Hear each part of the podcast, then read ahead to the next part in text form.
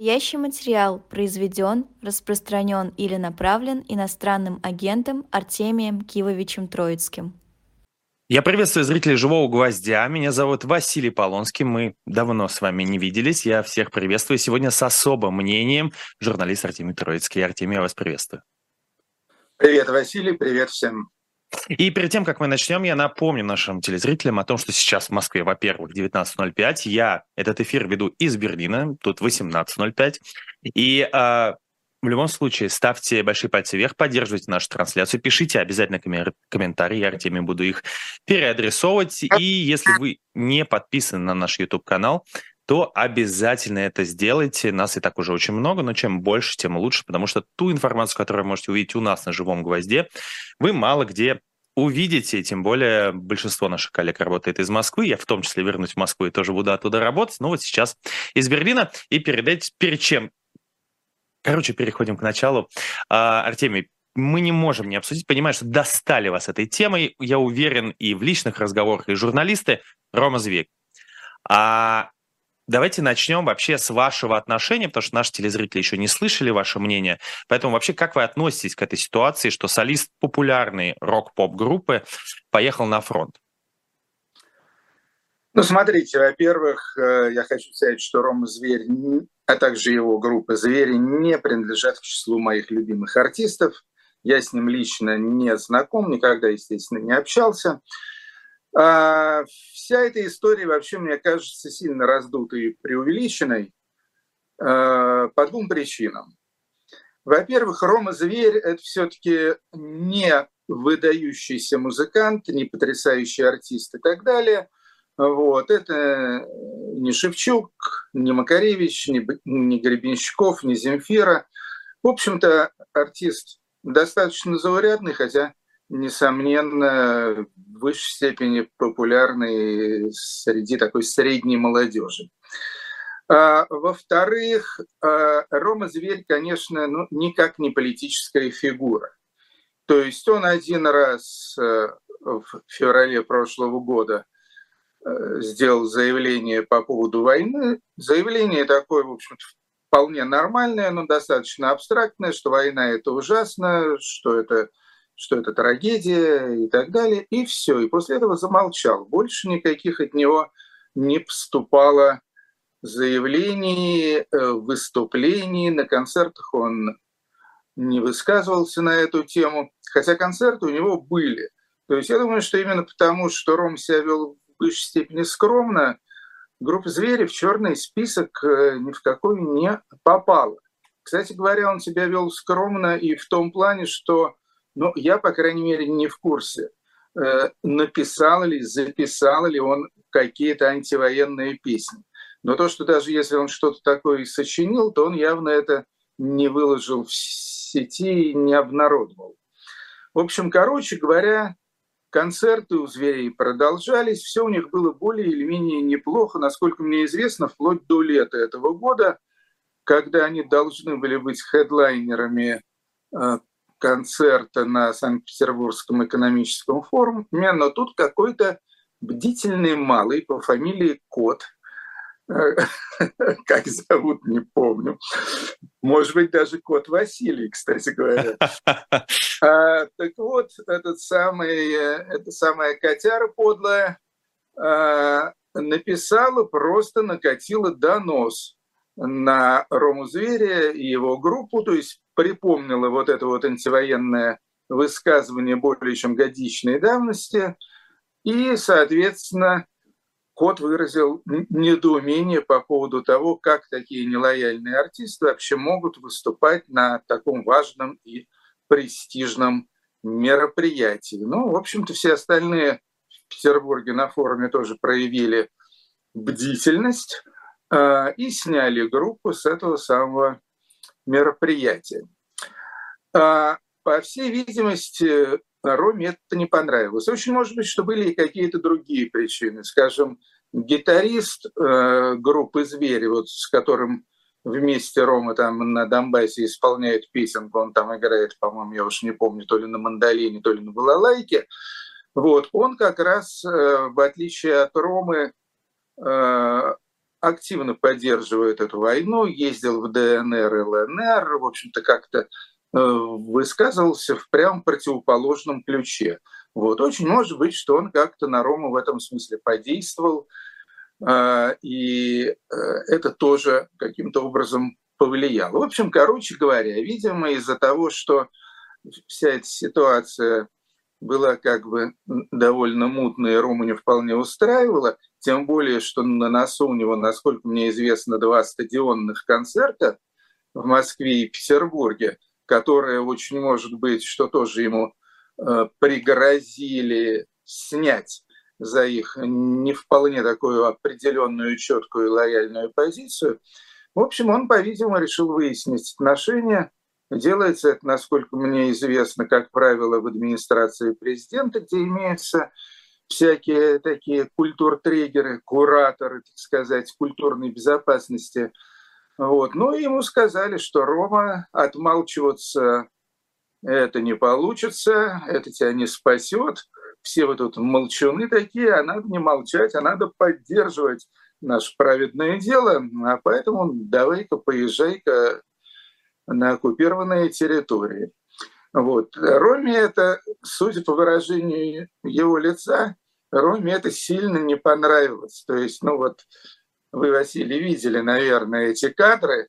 Выражение лица у бедного зверя просто, ну, совсем не зверское, а жалкое, жалобное. Видно, что ему это ужасно, не в кайф все. Но что делать? В общем-то, надо надо статус свой восстанавливать, и для этого, значит, искупать вину кровью.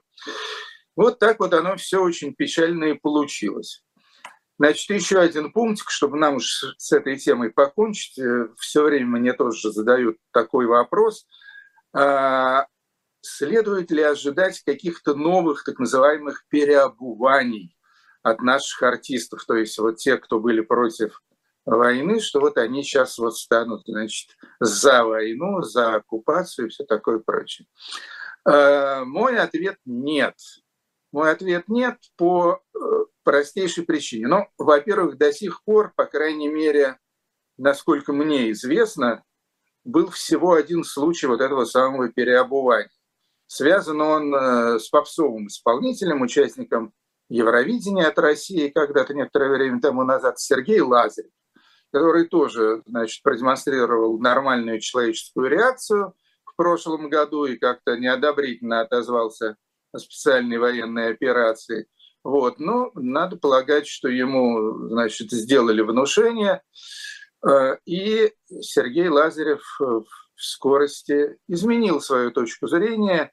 После этого, скажем, подпевал на каком-то видеоклипе шамана, по-моему, в общем, пел какую-то ура-патриотическую песню, э, стоя где-то там на шамановских задворках. Вот. Э, других случаев я не знаю. Почему я думаю, что э, это переобувание не станет типичным? По простейшей причине.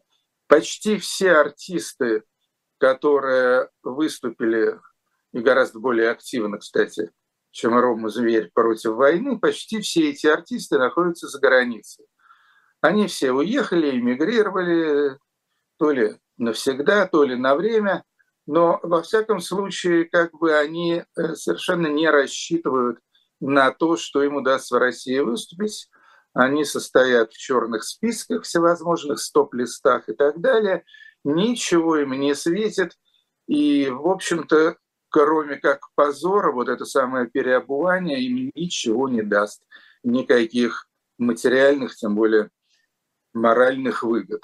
Вот. Те немногие артисты из антивоенно настроенных, э, кто еще не уехал из страны, ну, в общем, опять же, очень я с большим трудом представляю в себе, чтобы, скажем, Юрий Шевчук э, стал переобуваться, просить прощения у любимого государства, целовать жопу президента и так далее. Это, это совсем... Артемий, не... смотрите. Я тут вас перебью, потому что просто мы на интересное поле заходим. Сегодня в утреннем эфире был э, такой музыкальный критик, э, не знаю, знаком вы или нет, э, телеграм-канал «Русский шаффл» Олег Кармунин. И он сегодня вместе с моими коллегами Владимиром Роменским и Ирой Баблоян, Владимир Роменский является иностранным агентом, я должен напомнить, а, они сегодня активно в утреннем эфире спорили. Понятное дело, что вы не слышали этот эфир, я просто вам приведу интересные как бы тезисы, на которые, на которые они зашли, когда это обсуждали. Вот Кармунин говорит о том, что с его точки зрения а, Рома Зверь поехал туда поддержать людей, которых силком туда затащили. Это его позиция, я с ней, может быть, не согласен, это не имеет никакого значения. Много зрителей, я смотрел там чат, много зрителей были возмущены. Как вам кажется? Потому что тогда, в 95-м году, если я не ошибаюсь, когда Юрий Шевчук ездил поддерживать а, российских а, солдат, которых, в общем, тоже силком затащили на другую так называемую специальную военную операцию, которая была войной чеченской первой.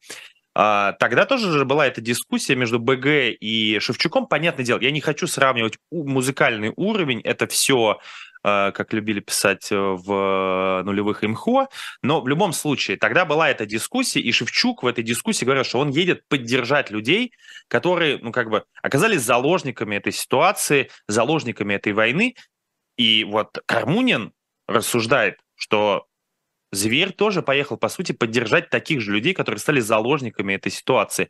Понятное дело, что были выходы и так далее, что э, и правозащитники, и журналисты говорили, что не идите в военкоматы, есть другие истории. Но в любом случае, вы видите какой-то вариант, при котором музыканты, от которых, в общем-то, общество и требует какой-то политической позиции, но не всегда. Но в любом случае, вы видите какой-то вариант, как этим людям, музыкантам, артистам, которые остались в России, поддержать тех, кто остались заложниками этой ситуации? Или это невозможная форма в нынешней войне? Ну, э, Василий, вы задали сразу два вопроса. А вот я все-таки сначала отвечу на первый. Нет, э, я практически исключаю то, что Рома Зверь поехал туда по доброй воле и, и для того, чтобы э, поддержать солдат, которые участвуют в этой интервенции. Вот. Помимо всего прочего, помимо всей прочей логики, э, опять же, его лицо, выражение его лица, но свидетельствует о том, что он сам там явно не по своей воле. А вид у него действительно крайне, крайне жалкий э, и виноватый, я бы сказал, вид. То есть э, это, это не тот случай, когда человек ездит выполнять какую-то благородную миссию, соответственно, у него горят глаза, он энергичен, он полон, значит, чувства собственного достоинства и благородства. Нет, Ром Зверь э, выглядел совершенно не таким образом, да и высказывался совершенно не таким образом. Вот, так что эту версию я считаю сугубо неубедительной. Вот. Что касается до тех музыкантов, которые находятся в России, нет, я думаю, что это совершенно невозможно, потому что, ну, дело в том, что музыкантов сейчас контролируют э, повсюду.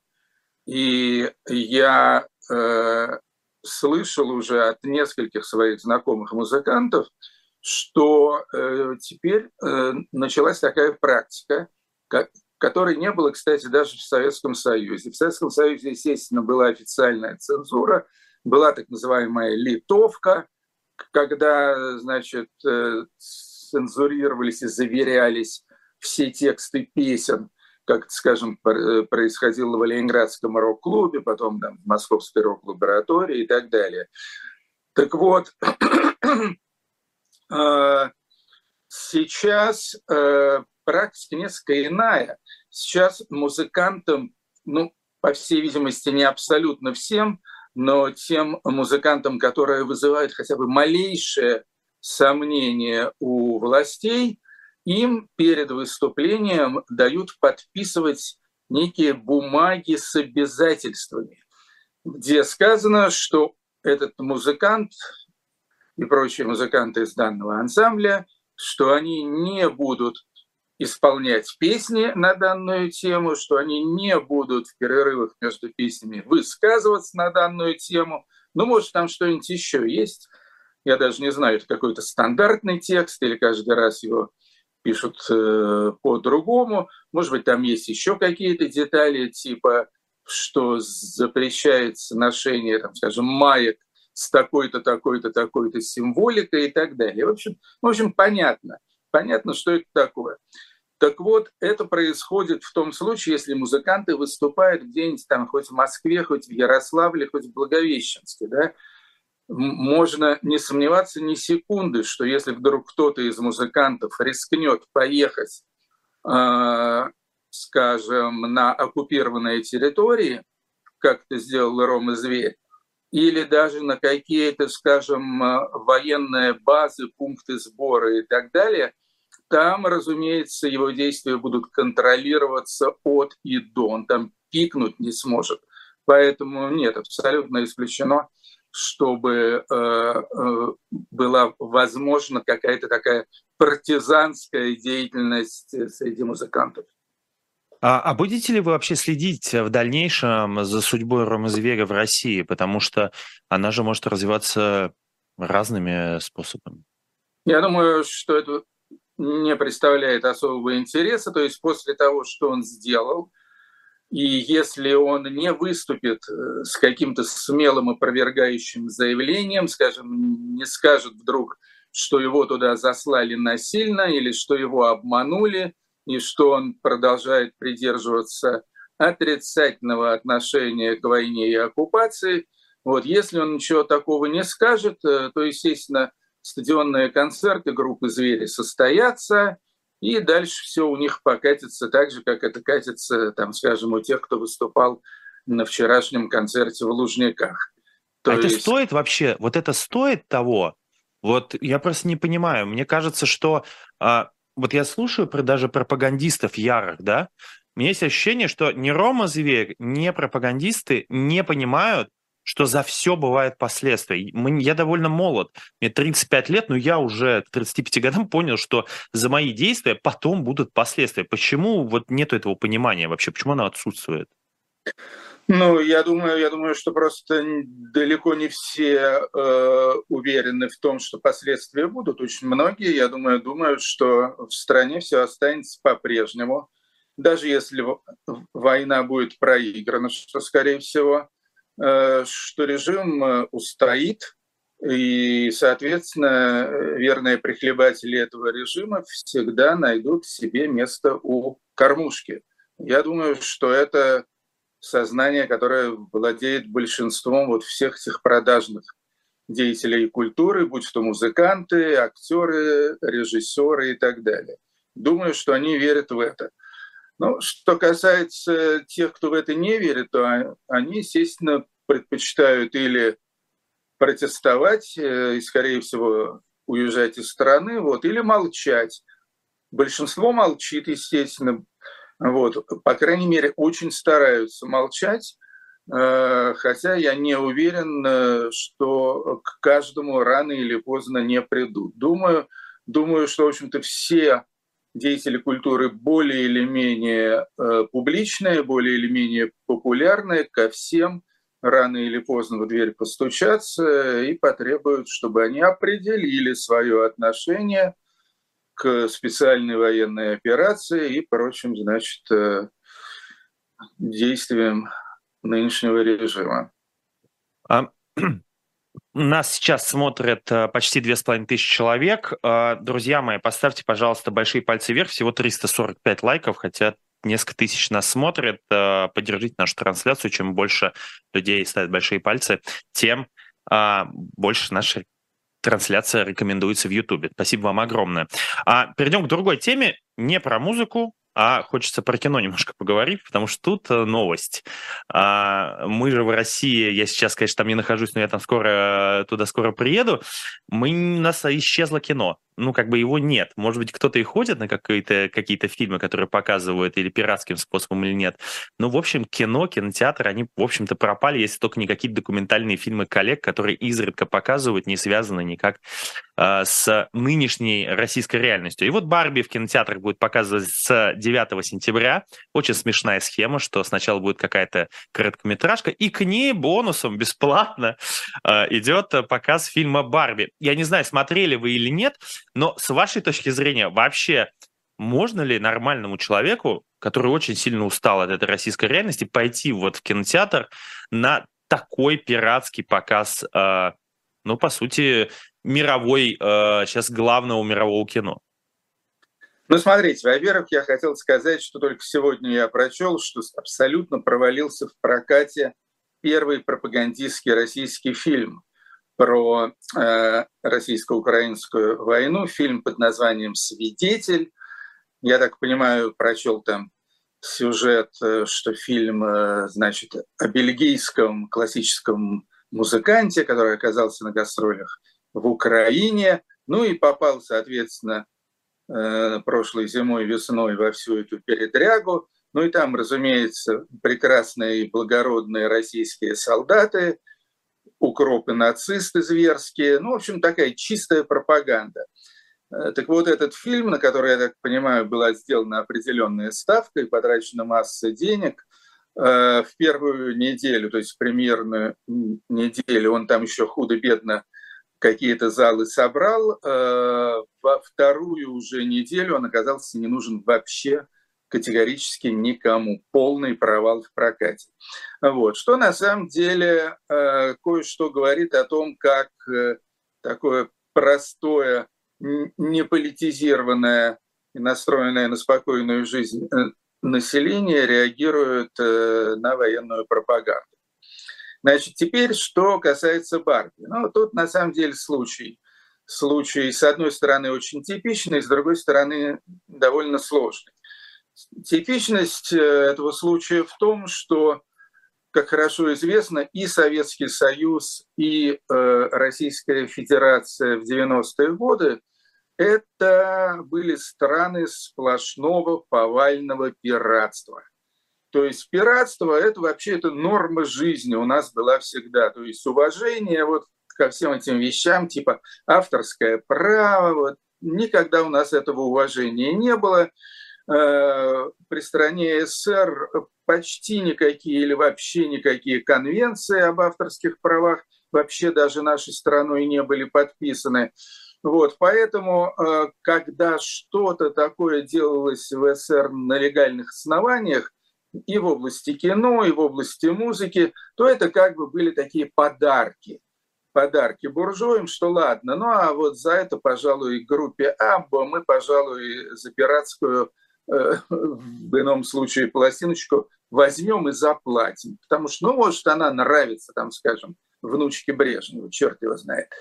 Вот, так что э, тут, э, тут все по-старому, это, это хорошо знакомые пиратские схемы. Вспомните видеосалоны, их в стране были десятки тысяч, если не сотни тысяч. Естественно, все они работали исключительно, только исключительно на пиратских материалах. Вспомните многочисленные ларьки, которые торговали кассетами и видеокассетами ВХС, и аудиокассетами. 100% продукции в этих ларьках, их опять же были сотни тысяч, это все была пиратская продукция. Так что тут удивляться абсолютно нечему. Вспомнили просто вспомнила бабушка девичий стыд. Да. Значит, а теперь конкретно по поводу Барби. Значит, я скажу честно, я не смотрел этот фильм, не смог себя заставить пойти посмотреть, даже исходя из каких-то культурологических побуждений, но женушка моя и доченька моя младшая, которая 13 лет, они пошли. Они пошли в кино и посмотрели фильм «Барби», и он очень понравился и маме, и дочке. Более того, мама, по моей просьбе, мне подробно этот фильм пересказала. С чего я понял, что «Барби» — это, в общем, это вовсе не какая-то глупая развлекуха. Абсолютно. Это достаточно, достаточно серьезный, я бы даже сказал, концептуальный фильм – который, в общем-то, поднимает э, проблемы феминизма, феминизма, взаимоотношения вообще полов, которые, значит, зашли э, в последнее время в совершеннейший тупик, э, проблему ответственности мужчин перед женщинами, женщин перед мужчинами и так далее. То есть, в общем-то, из всего этого, значит, розового зефира – возникает такой достаточно серьезный конструкт. И я просто подумал, что ладно, хрен с ним, с пиратством, в конце концов, фирма Warner Brothers от э, этого российского пиратства вряд ли сильно обеднеет, потому что фильм этот супер-бестселлер, уже собрал миллиард э, в первую неделю проката, при том, что потрачено на него было 145 миллионов, то есть уже окупился, уже окупился в пятикратном размере. Вот. Э, за то, что, как мне кажется, очень полезно, в общем-то, какое-то количество российских зрителей, в первую очередь, я думаю, женского пола, э, и в первую очередь молодые, девушки или даже девочки, они, в общем-то, из этого фильма смогут выудить какую-то очень э, полезную информацию, пищу для ума, и, в общем-то, он может им помочь просто для того, чтобы как-то лучше ориентироваться в современном мире. И если надеяться на то, что Россия не превратится в Северную Корею, и у нас, э, значит, в качестве семейно-половых отношений не будет принят э, средневековый домострой, вот, если Россия все-таки все как-то вырулит э, на цивилизованные рельсы, ну, в чем я лично сомневаюсь, но очень хотелось бы, чтобы это произошло. Так вот, в этом, э, в этом случае фильм «Барби» может быть очень и очень полезным. То есть до какой-то степени «Барби» — это такая хорошо замаскированная в розовые тона идеологическая диверсия – против э, нынешнего путинизма. Да, и я хотел бы еще добавить, что это такая, ну, как новое прочтение а-ля шоу Трумана. Если вы не смотрели этот фильм, очень советую. Джимом Керри, один из лучших фильмов, мне кажется, да. с ним. Такой на новый лад шоу Трумана. Я, да, я с вами согласен. Вообще очень люблю, когда гости так положительно отвечают, потому что в реальности это выглядит как, ну, как бы пиратство, воровство среди белого дня в центре Москвы, Питера, Екатеринбурга и других городов. Но я с вами согласен, что всегда лучше искать что-то положительное, даже в таких моментах. И правда, это кино мне кажется, только с положительной точки зрения может повлиять на людей, потому что там очень много говорит о разных, о разных формах общения между разными полами и восприятия этого.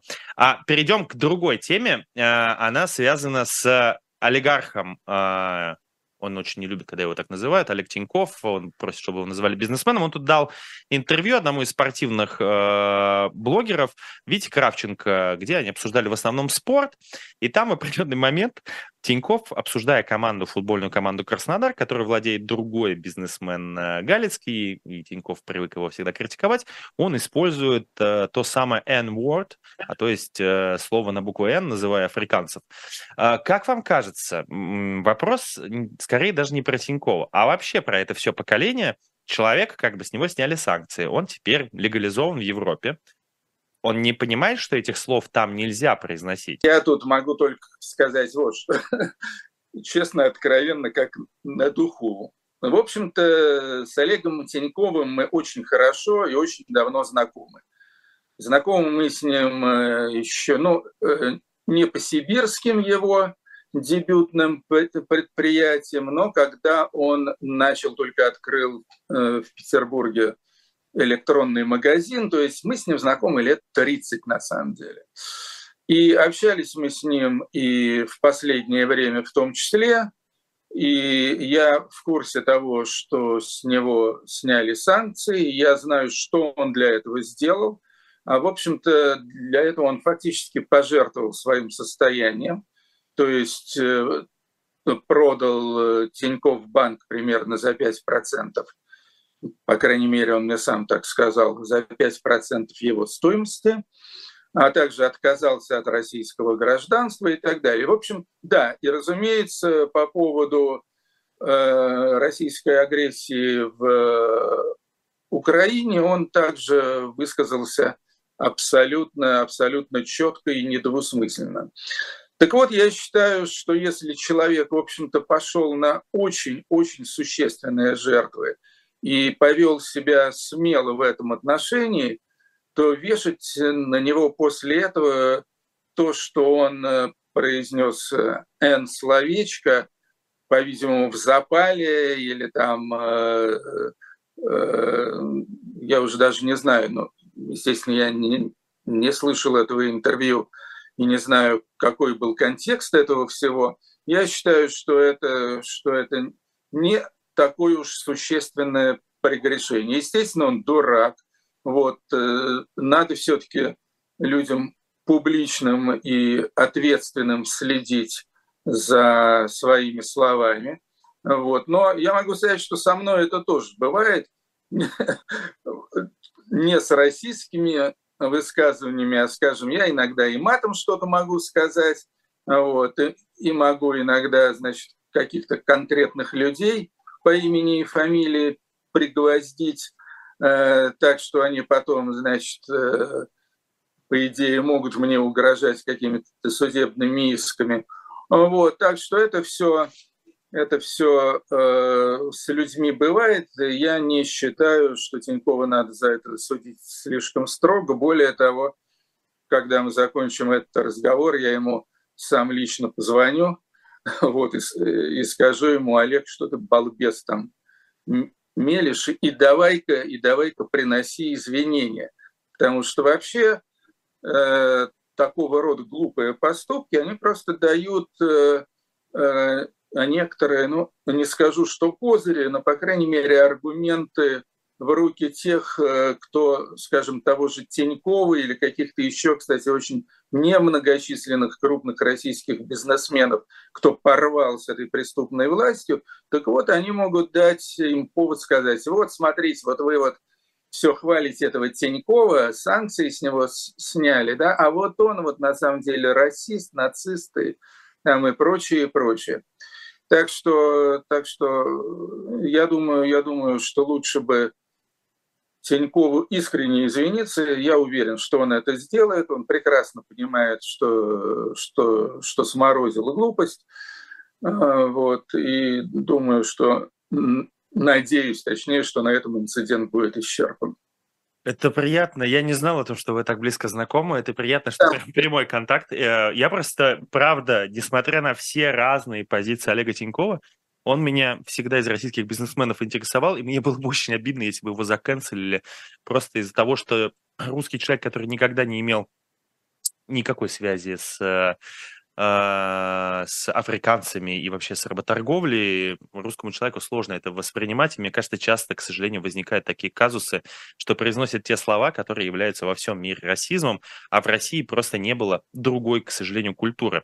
Небольшая пауза, небольшая реклама, и мы возвращаемся к эфиру. Друзья мои, обязательно помогайте живому гвоздю, вы можете задонатить. Во-первых, есть QR-коды, которые вы видите на экранах, вы можете навести телефон и задонатить, и в том числе ссылки в описании.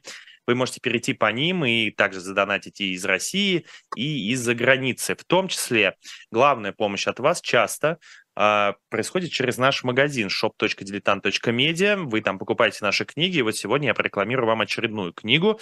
Uh, на каких ошибках Советского Союза, России стоил, стоило бы по поучиться.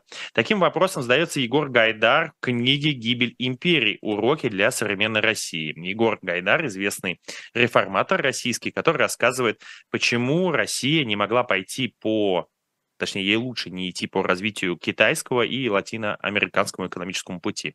В любом случае, читайте Егор Гайдар, это всегда интересно, и в любом случае, это чуть из прошлого, но всегда о нашем настоящем и будущем. Поэтому советую заходить на shop.diletant.media и покупайте книгу Егора Гайдара и не только. Спасибо вам огромное. Мы продолжаем. Это особое мнение. Димитроицкий, журналист э, в прямом эфире для вас. И мы вот обсуждали и Рому Зверя, и сейчас обсудили Олега Тинькова. Хочется перейти к другому человеку, который тоже тут высказался по поводу э, войны в Украине. Ларс фон Триер, не знаю, читали ли вы его заявление в Инстаграме, я просто сейчас процитирую. Кстати, господину Зеленскому и господину Путину, и не в последнюю очередь госпоже э, Фредериксон – которая вчера, как э, по уши влюбленная, позировала в кабине одной из самых страшных машин для убийств современности, ухмыляясь от уха до уха. Жизнь русских тоже э, жи, жизни русских тоже важны. Это она о том, что Нидерланды и Дания собирались, собираются поставить Украине F-16. Об этом было сказано совсем недавно. И вот Ларс фон Триер написал такой пост. Его сразу же закритиковали сразу же ему ответила украинская сторона. Я тоже процитирую вам ответ секретаря Совбеза Украины Александра Данилова. Выбор между палачом и жертвой становится трагедией, когда художник выбирает сторону палача. И там дальше долгое размышление по поводу того, а, как влияет э, высказывание известного мирового режиссера.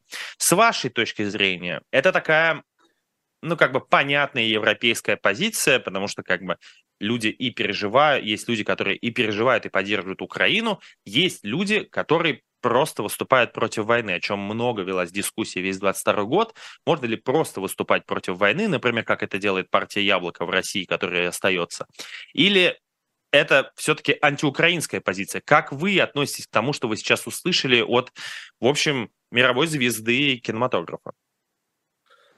Ну, в общем, к сожалению, Ларс фон Триер нанес мне вторую уже душевную травму, потому что вы, возможно, помните, что несколько лет тому назад он тоже крайне неаппетитно высказался, сказав, что я нацист, я понимаю Гитлера. Вот, после чего подвергся просто абсолютному астракизму в международном сообществе и сняли там какие-то его фильмы э, с фестивалей и, и так далее. Но вот сейчас вот снова сказанул э, какую-то фигню полную. Ну, в общем, я с Ларсом фон Триром лично не знаком. Режиссер, он, конечно, выдающийся. Очень многие его фильмы мне очень нравятся. Некоторые вызывают, конечно, легкую оторопь, э, вот, типа «Антихриста», вот. А некоторые, я считаю, у него прекрасные фильмы. Вот этот вот фильм про конец света, в частности, как там эта планета называлась, которая с Землей столкнулась? Ностальгия? Нет. Меланхолия. Не его Меланхолия, фильм. точно. А его фильм, да, я всегда путаю. Да, потрясающий фильм. Да, вот. да, ну, там «Рассекая волны» и так далее. В общем, то, что он выдающийся режиссер, тут э, двух мнений быть не может, я думаю. Э, но, но при этом как человек он, по-видимому, э, как бы это сказать, ну, во-первых, безответственный явно, во-вторых, явно это абсолютный эгоцентрик, для которого его эго, конечно, важнее всего, и оно такое всепоглощающее и заставляющее его делать, в общем, какие-то какие просто гнусные вещи, по-видимому, или из-за самолюбования или из, э, из желания эпатировать и так далее. То есть он примерно, примерно из той же когорты. Ну вот, скажем, есть такой тоже прекрасный музыкант, э, в прошлом бас-гитарист и соавтор музыки Pink Floyd Роджер Уотерс, да, который да. тоже, к сожалению, несколько раз э, высказывался наитупейшим образом. Ну, тут, правда, у Уотерса это можно до некоторой степени списать на левачество. То есть он такой старый левый, участвовал там еще во всяких там кампаниях за мир, за ядерное разоружение и так далее. И, в общем-то, и, и, и вот эта левая догма, она в нем сидит. А левая догма, она, естественно, подразумевает антиамериканизм и так далее. А если ты если Америка, точнее, кого-то поддерживает, как в данном случае она поддерживает Украину, то э, значит, э, значит это плохо. Вот, значит, э, значит, Украина тоже враг. Да? Ну, примерно как известная фраза значит, Иосифа Бродского о том, что если Евтушенко против колхозов, то я за. Вот это вот, значит, вот это вот типичная позиция, к сожалению, многих западных леваков. Но Ларс фон Триер, он явно не левый. То есть, если он считает себя нацистом э, вот, э, и понимает Гитлера, вот, я думаю, что тут э, дело явно не в левизне, а дело вот именно вот в какой-то такой, я даже не знаю, как это назвать. Еще один, кстати, виднейший сейчас и постоянно обсуждаемый персонаж, который, по-моему, точно находится вот в одной лодке с фон Триером, это Илон Маск. Это тоже вот такой вот человек, э, эго которого э, простирается там э, до границ Вселенной, вот, который считает, значит, что, что может себе позволить все и любые высказывания. А, вот, и это, вот, это, это, конечно, очень противно. Это просто свидетельствует, свидетельствует о самых дурных, дурных наклонностях этого самого человека. Вот, кстати, еще один человек, немного модифицированный, но из той же породы, это Дональд Трамп. То есть вот мы вот сейчас вот в значительной степени э, наша планета оказалась э, под ударом таких вот гиперэгоцентриков вроде Трампа, Маска или, ну вот, конечно, масштаб поменьше, но тем не менее, но для меня Ларс фон Триер намного важнее, чем Илон Маск и Дональд Трамп, потому что Трамп и Маск не создали ничего такого, что мне интересно, вот, а только Маск Твиттер, к сожалению, пытается испортить. А вот Ларс фон Триер снял несколько потрясающих фильмов, и поэтому очень, очень за него обидно.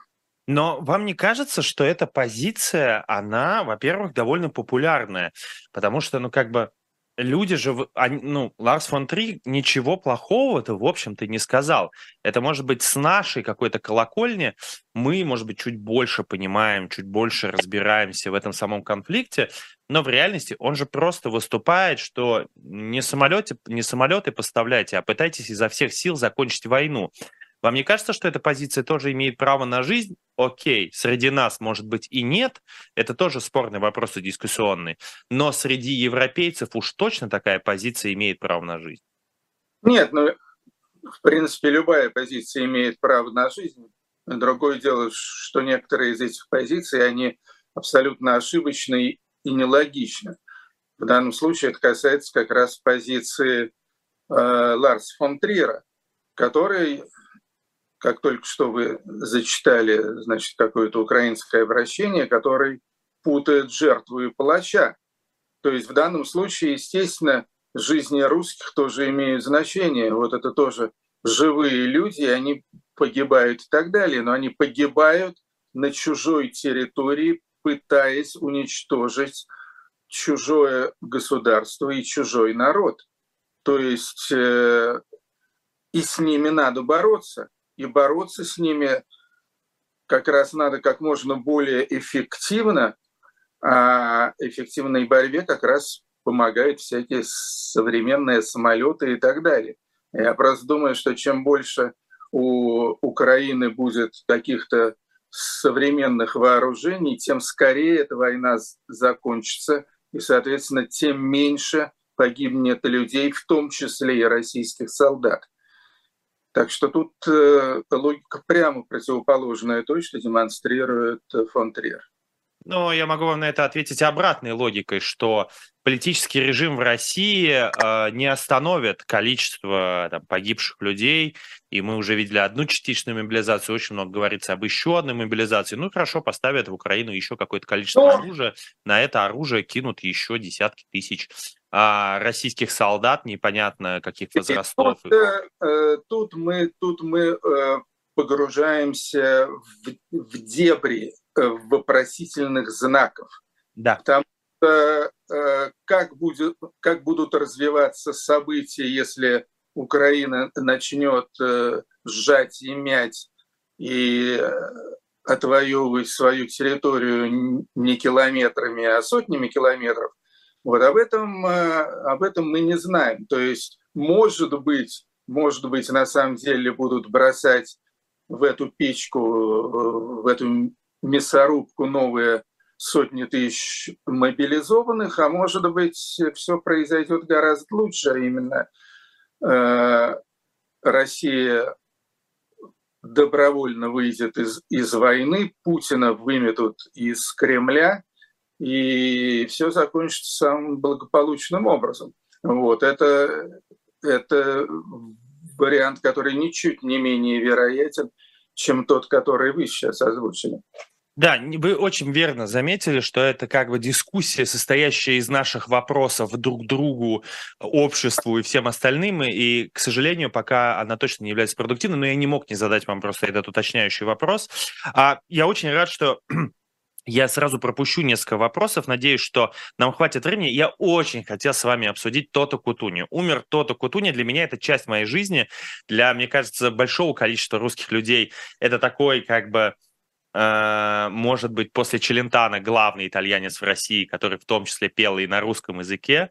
Э, точнее, не прям на русском языке, в его песнях были русские слова про любовь к Москве и так далее. Как вам кажется, э, этот человек несмотря на то, что он занимал большую часть российской культуры, вообще для мировой музыки он занимал какое-то большое место, потому что, как известно, он и для Челентана пел тексты. Вообще, насколько это большая потеря? Ну, вы знаете, это, такая довольно специальная тема. Дело в том, что итальянская эстрада вообще была популярна в двух странах, а именно в самой Италии, причем в самой Италии в меньшей степени. А в первую очередь она была популярна в Советском Союзе и России. Причем особенно э, в Советском Союзе. По одной простой причине, потому что итальянская эстрада со всей ее слащавостью, она, в принципе, была очень похожа на советскую эстраду. Поэтому если э, подлую музыку англосаксов, там всякие эти рок-н-роллы, панки и так далее, у нас даже близко не подпускали к эфиру, к фирме «Мелодия», к телевидению, радио и так далее. Вот. А итальянцы у нас как раз по центральному телевидению светились регулярно, показывали там фестиваль Сан-Ремо, показывали там какие-то еще эти итальянские ужасные, на мой взгляд, пошлейшие просто эстрадное шоу. Э, вот, поэтому, собственно говоря, тот Кутуни и стал э, настолько популярен в Советском Союзе, ну и потом до некоторой степени по инерции этой его популярности она докатилась и до более современной России. Тот Кутуни на самом деле неплохой композитор, неплохой мелодист, э, как вокалист, артист, то, в принципе, ничего, ничего особенного. Вот. Стиль его можно характеризовать э, по аналогии с русским шансоном как итальянский шансон, э, вот, более или менее. Ну, а дальше с ним просто произошло то, что произошло и с некоторыми другими иностранцами, которые встретили в России гораздо более теплый прием, скажем, чем у себя на родине и вообще где бы то ни было. А теплый прием, он выражается как минимум в двух вещах. Главное, это, естественно, полные залы и большие гонорары. Вот, то есть я так думаю, что тот и Кутуньо, равно как и там всякие Альбано, там Рики Повери и так далее, думаю, что они в России, э, ну, не в последнее время, сейчас, конечно, все по-другому, но вот где-нибудь там в 90-е, нулевые, годы, я думаю, они зарабатывали в России гораздо больше, чем э, в Италии в купе со всем остальным миром. Вот. Ну и помимо этого еще традиционное российское гостеприимство, бесплатные ласки большого количества русских женщин, значит, заходы в, бане там э, с красавицами и так далее. Вот. На это же, кстати говоря, э, покупались не только артисты, у артистов-то еще как бы традиционно, но дело в том, что именно на это покупались всякие немецкие, французские, итальянские, австрийские и прочие политики и бизнесмены. Э, то есть принято считать, что они просто за взятки работали. Нет, они работали, все эти Шрёдеры и так далее, не только за взятки. Они работали еще и потому, что в России им доставались вот все вот эти лакомства, э, которые они у себя в Германии фиг бы получили, потому что там э, и полиция на чеку, и, и нравы там гораздо более строгие. Вот. И там бы э, вряд ли бы, если бы какой-нибудь немецкий или итальянский политик пошел бы в баню с десятью девушками, я думаю, это означало бы конец его политической карьеры. Ну, а в России, естественно, можно можно все что угодно. Вот, так что тот Кутуни, поэтому, конечно же, стал в определенной степени русофилом. Вот, ну, в общем-то, понять парня можно. Я не думаю, что, что его уход – это какая-то серьезная утрата для мировой музыки. Вот если бы Челентано ушел, вот тут бы я бы загоревал, потому что это, конечно, артист выдающийся. Но все-таки он э, э, не дотягивает, да, с вашей точки зрения, до Челентана? Нет, но это немного разные вещи. Челентано артист, он актер, он, он певец, э, а Тото Кутунью как артист нулевой, он неплохой композитор. Угу. Вот, и написал энное количество красивых мелодий. В этом, в этом его ценность. Ну и его мелодии, все эти лошатами кантары, итальяно веро, вот, они, естественно, Тоту Кутунью переживут, и слава богу. Да, это правда. А, спасибо за этот ответ, потому что, мне кажется, вот тут очень много подписчиков, которые сейчас нас смотрят, нас почти 4 тысячи смотрят, друзья мои, поставьте большой палец вверх, пишут, что Тото Куту не лучший, там и так далее. В реальности, конечно, в России он обладал невероятной популярностью, иногда мне даже казалось, что он популярнее, чем Челентано какой-нибудь, хотя, правда, они несравнимы как артисты. И в конце у нас вот остается 4 минутки, я хотел вас спросить про мягкую блокировку YouTube, очень много обсуждают, мы с вами сейчас в этом самом самом Ютубе разговариваем. А как вам кажется, в итоге все-таки это состоится, потому что ну, уже почти два года идет война, или, как любят говорить в России, специальная военная операция, или как просит это делать Роскомнадзор. А будет ли какая-либо блокировка Ютуба, и как вам кажется, почему ее все еще не было? Вы знаете, что я скажу честно, в этом я разбираюсь не очень хорошо. И что такое мягкая блокировка, я вообще не знаю. Я впервые вчера, по-моему, э, вообще прочел такое словосочетание. Э, то, что YouTube – это один из главнейших э, противников путинской власти, это абсолютно точно. А среди всех, значит, социальных сетей и сеток вообще главный противник и, главное, заноза просто у путинской власти, это, это тоже несомненно. Поэтому, конечно же, счастливы были бы этот YouTube закрыть. Но я так понимаю, что, с одной стороны, это не очень просто с чисто технической точки зрения. Это правда. С другой стороны, это может э, сильно разозлить народ, потому что, естественно, ну, я так думаю, все более или менее сознательное и все более или менее технически информационно оснащенное население России пользуется YouTube каждый день. Совершенно не обязательно, что оно это делает с целью получения политической информации или с целью там, э, антивоенной пропаганды. Вот. Это может быть, как известно, все что угодно. То есть в первую очередь это фильмы, это музыка, это общение и так далее. И если вот это дело вдруг взять и отнять у людей, в том числе, естественно, и у лояльного путинского электората, естественно, это вызовет э, всплеск э, гнева. И я думаю, что этого, естественно, в Кремле и на Старой площади этого опасаются, поэтому э, пытаются как бы, я уже даже не знаю, что они пытаются – не, я просто хотел у вас спросить скорее про смысл, а не про саму блокировку. То есть, вот если, например, и правда будет какая-либо блокировка Ютуба, воздействие на него, потому что в течение почти там двух лет э, никакое воздействие на YouTube не было, э, это будет каким-то знаком для вас, имеется в виду, что ну все, Россия как бы э, закрывает свой какой-то железный занавес, или все-таки еще нет? В этом смысле?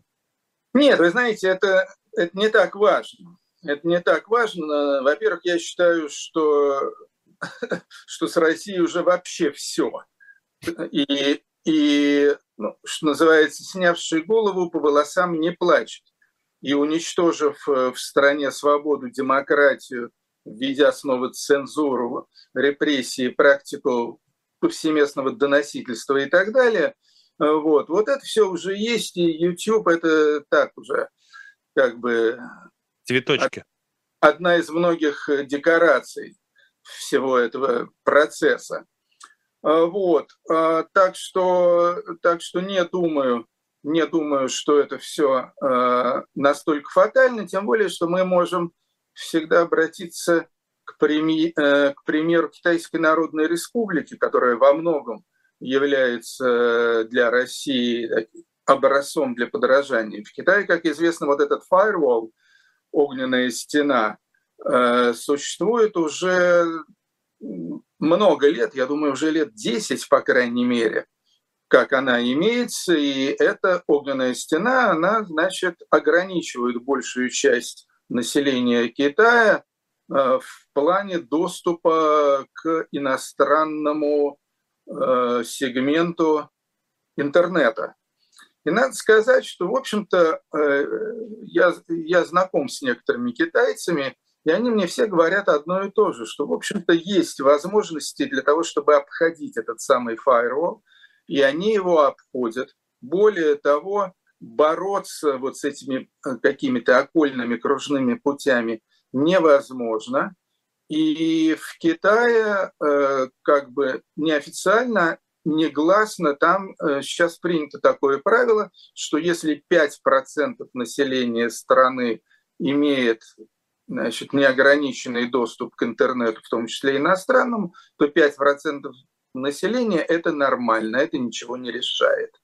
Так что это можно... Да, ну посмотрим, посмотрим. К сожалению, должен вас прервать, Артемий, извините, уже э, закончилось наше время. Спасибо огромное. С особым мнением был Артемий Троицкий, журналист. Для вас вел Василий Полонский. Всем счастливо, до свидания и мир. Пока. И с наступающим праздником Днем независимости Украины. Это правда.